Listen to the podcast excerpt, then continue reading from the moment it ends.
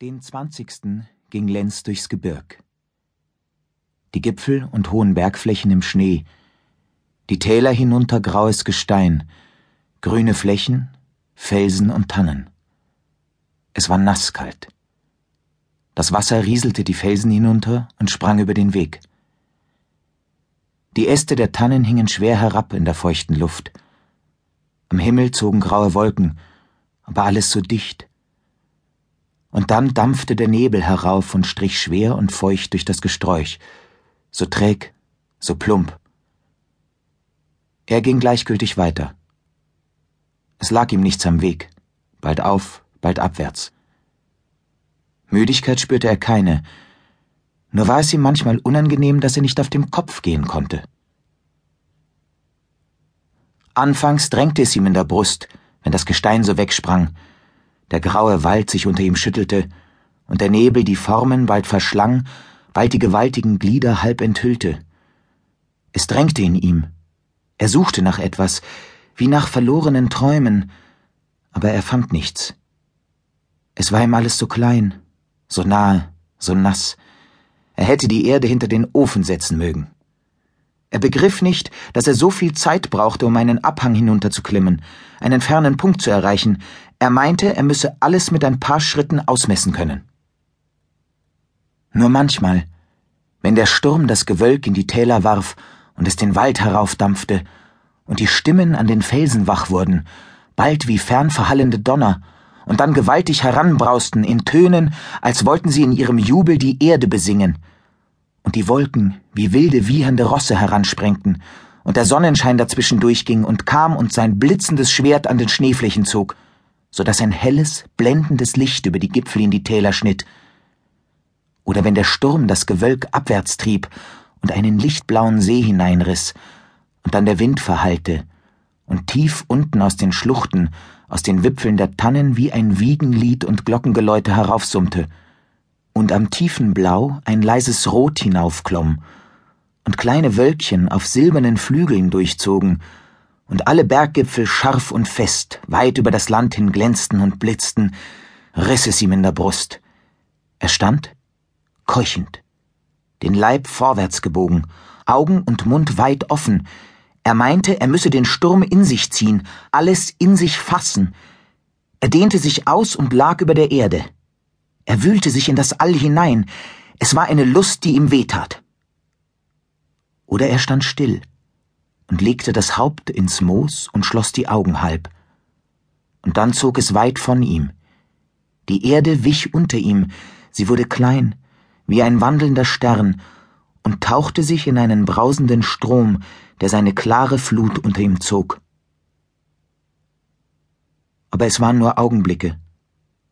Und dann erhob er sich nüchtern, fest, ruhig, als wäre ein Schattenspiel vor ihm vorübergezogen. Er wusste von nichts mehr. Gegen Abend kam er auf die Höhe des Gebirgs, auf das Schneefeld, von wo man wieder hinabstieg in die Ebene nach Westen. Er setzte sich oben nieder. Es war gegen Abend ruhiger geworden. Das Gewölk lag fest und unbeweglich am Himmel. Soweit der Blick reichte, nichts als Gipfel von denen sich breite Flächen hinabzogen, und alles so still, grau, dämmernd. Es wurde ihm entsetzlich einsam. Er war allein, ganz allein. Er wollte mit sich sprechen, aber er konnte, er wagte kaum zu atmen. Das Biegen seines Fußes tönte wie Donner unter ihm. Er musste sich niedersetzen. Es fasste ihn eine namenlose Angst in diesem Nichts. Er war im Leeren. Er riss sich auf und flog den Abhang hinunter. Es war finster geworden. Himmel und Erde verschmolzen in eins. Es war, als ginge ihm was nach, und als müsse ihn was Entsetzliches erreichen, etwas, das Menschen nicht ertragen können, als jage der Wahnsinn auf Rossen hinter ihm. Endlich hörte er Stimmen. Er sah Lichter. Es wurde ihm leichter. Man sagte ihm, er hätte noch eine halbe Stunde nach Waldbach. Er ging durch das Dorf. Die Lichter schienen durch die Fenster. Er sah hinein im Vorbeigehen. Kinder am Tische, alte Weiber, Mädchen. Alles ruhige, stille Gesichter. Es war ihm, als müsse das Licht von ihnen ausstrahlen. Es war ihm leicht. Er war bald in Waldbach im Pfarrhause. Man saß am Tische, er hinein. Die blonden Locken hingen ihm um das bleiche Gesicht. Es zuckte ihm in den Augen und um den Mund. Seine Kleider waren zerrissen. Oberlin hieß ihn willkommen. Er hielt ihn für einen Handwerker. Seien Sie mir willkommen, obschon Sie mir unbekannt. Ich bin ein Freund von und bringe Ihnen Grüße von ihm. Der Name, wenn's beliebt? Lenz. Ist er nicht gedruckt? Habe ich nicht einige Dramen gelesen, die diesem Herrn dieses Namens zugeschrieben werden? Ja, aber belieben Sie mich nicht danach zu beurteilen. Man sprach weiter. Er suchte nach Worten und erzählte rasch, aber auf der Folter. Nach und nach wurde er ruhig. Das heimliche Zimmer und die stillen Gesichter, die aus dem Schatten hervortraten, das helle Kindergesicht, auf dem alles Licht zu ruhen schien und das neugierig, vertraulich aufschaute, bis zur Mutter, die hinten im Schatten engelgleich stille saß. Er fing an zu erzählen von seiner Heimat. Er zeichnete allerhand Trachten. Man drängte sich teilnehmend um ihn. Er war gleich zu Haus. Sein blasses Kindergesicht, das jetzt lächelte, sein lebendiges Erzählen. Er wurde ruhig. Es war ihm, als träten alte Gestalten, vergessene Gesichter wieder aus dem Dunkeln.